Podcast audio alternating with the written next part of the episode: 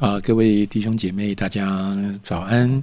我们今天要进入到约翰福音的第呃十九章。哈，那在约翰福音第十九章这里，呃，我们很清楚的看到是耶稣在比拉多的面前，呃，被审判，呃，被冤枉的定罪，以及他被钉在十字架上。然后失去了他的性命，为我们的罪死。那在这整个过程里，我们不断的看见圣经里强调，耶稣在受审、受死的这个过程里，不断的是上帝的计划，呃，旧约圣经预言的呃应验。好，那今天特别想要跟大家分享的部分呢？呃，是在第三十八节。好，我来读呃三十八节、三十九节、四十节。那这个地方给各位来听。好，约翰福音十九章第三十八节，这些事以后，有亚利马太人约瑟是耶稣的门徒，只因怕犹太人，就暗暗的做门徒。他来求比拉多。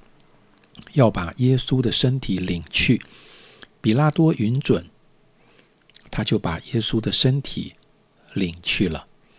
又有尼哥底母，就是先前夜里去见耶稣的，带着墨药与沉香，约有一百斤前来。他们就照犹太人殡葬的规矩，把耶稣的身体用细麻布加上香料裹好了。在耶稣钉十字架的地方有一个园子，园子里有一座新坟墓，是从来没有葬过人的。只因为犹太人的预备日，又因那坟墓近，他们就把耶稣安放在那里。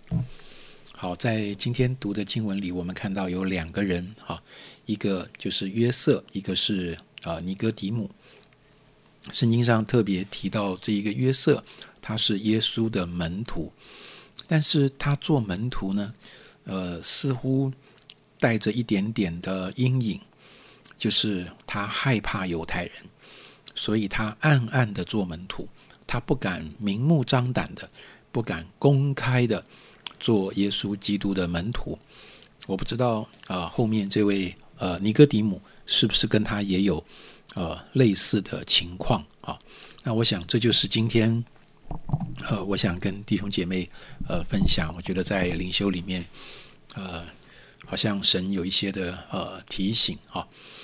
呃，我看这两个人呢，他们为了耶稣的安葬付上了一些代价，所以我相信他们心里对耶稣是很敬重的，他们对耶稣是呃充满了敬爱的。嗯，他们付上了什么代价呢？嗯，他们至少要冒险啊，去求比拉多啊，希望能够让他们有这个机会帮耶稣安葬。好，那他们也准备了很多的墨药沉香。好，圣经上说有一百斤。呃，我想这个数量真的是呃蛮多的，而且嗯，这些药材也也不便宜，也许没有那个打破玉瓶香膏的玛利亚啊，这个。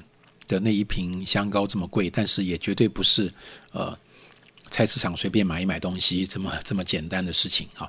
而且他们也要找到一个安葬的墓穴。呃，不知道为什么我今天在读到这一段的时候，好像前几章圣经里面在呃聚餐的时候，那个打破玉瓶香膏的玛利亚的那个经文就浮现出来，好像神就在把玛利亚。所做的跟这两个人所做的有一点点的对比。呃，玛利亚是在一个大家聚集的场合，当着很多人的面，把那个珍贵的香膏打破，然后用把那个膏倒在耶稣的呃身上，然后他又用这个哦他的头发去擦哈，所以他是非常公开、毫不避讳的。去表达他心中对主的敬爱，而且他是在耶稣受难之前做这件预先好做这件事情。但是这两个人呢，呃，这个约瑟跟尼哥底姆，他们对耶稣也有敬爱，但是他们是在耶稣死了之后才做的。啊，好像这个就在我心里形成了一种对比，而且他们不是公开做的，他们是私底下暗暗的去做的。好，嗯，他们因为怕犹太人，暗暗的做门徒，似乎在他们爱耶稣的这样的一个行动上，呃，蒙上了一层纱。圣经并没有说他们不是门徒。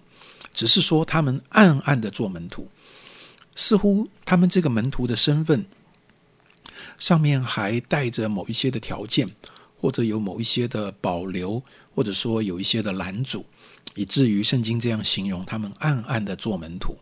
到底在这个门徒的身份上被覆盖的这一层纱是什么呢？呃，圣经里直接提到的是他们的害怕，他们害怕犹太人。那犹太人到底有什么好怕的呢？呃，讲的严重一点，他们可能害怕，如果他们被犹太人知道他们也是信耶稣的，是耶稣的门徒，那会不会发生在耶稣身上的事也发生在他们身上呢？会不会他们被归类为跟耶稣是一伙的，然后过两天挂在十字架上的就变成是他们呢？呃，如果没有这么严重到。呃，失去生命，或者他们在原本的犹太社群中，他们有的身份、地位等等，会不会因为做耶稣的门徒就不保呢？好像他们在一种想跟随耶稣，但是又不想死；想跟随耶稣，但是又怕失去他们原有的；他们想跟随耶稣，但是又害怕被别人讨厌。那最后的妥协的结果，就是暗暗的呃做门徒。呃，今天这段圣经会提醒我去思考，呃，在今天这个时代，我会遇到什么样的情况，好像让我自己也选择暗暗的做门徒呢？什么样的情况对我来说叫做暗暗的做门徒？呃，我想第一个，呃，我觉得我在这段圣经里被提醒的是，当在一个群体中，我必须要跟别人不一样的时候，是很有压力的。我想象很害怕那个跟别人不一样、跟别人不一样的行为模式、跟别人不一样的生活作息、跟别人不一样的价值观，嗯，这样的一个不一样，可能会让我很有压力。但是如果我要在公开的场合表明一个门徒的生活方式，我就要承担在群体中跟别人不一样所带来的压力。所以有的时候，好像我们会进入一个状况，就是那我就在教会里做门徒就好了，我在基督徒的圈子里做门徒就好了，因为在这样的一个圈子里，我们有共同的价值观，我们有共同的呃思想啊行为的模式，所以就没有这个压力啊。我在教会里做门徒，走出去的时候，我就不要明目张胆的，不要显明自己是门徒，这样我就没有压力了。好，或者有的时候，呃，我觉得对我来说更更直接的一个感受就是，我很害怕丢耶稣的脸。呃，我们我们都知道，基督徒要传福音，而传福音不只是用嘴巴讲啊，讲福音，其实呃，我们的生活行为，我们也需要有好行为，在人的面前，好像光不是放在斗底下，是放在。呃，灯台上，好，耶稣也讲，我们是世上的盐，好，盐若失了味，怎么能叫它再咸呢？所以，好像我们都明白一件事情，我们需要有一个好的一个外显的呈现，而这一个好的外显的呈现，会让世人看见，呃，基督徒的生命，可以从我们的身上认识我们所信的这位主，这这个是对的，但是。我想有一个很真实的情况是，呃，我的行为表现如果不够完美呢？如果我的行为表现常常不完美呢？那我会因为我不完美，我就不是基督徒吗？当然是，但是问题是，我就变成一个不能荣耀神，呃，可能会让神受羞辱的一个基督徒。好，嗯，所以。当我的表现不完美的时候，可能会面对一个情况，就是别人会说：“哇，你不是基督徒吗？怎么基督徒还这样？”好，为了避免这个麻烦，我还是暗暗的做门徒好了，就让那些表现比较好的、比较完美的人去做，呃，去光明正大的做门徒吧。弟兄姐妹，当我这样想的时候，你觉得这个世界上还有人可以光明正大的做门徒吗？有谁觉得自己表现的够好？耶稣真是可以以你为荣呢？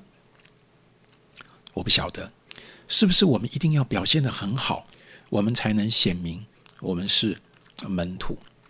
又或者有的时候，我们会因为独善其身的一个想法，哎呀，信仰是个人的事啦，哦，呃，对非基督徒，我应该是尊重啦，不必把我的价值观强加在他们身上，哦，不必让他们觉得好像我很爱传福音，咄咄逼人，哦，老是想要他们跟我一样。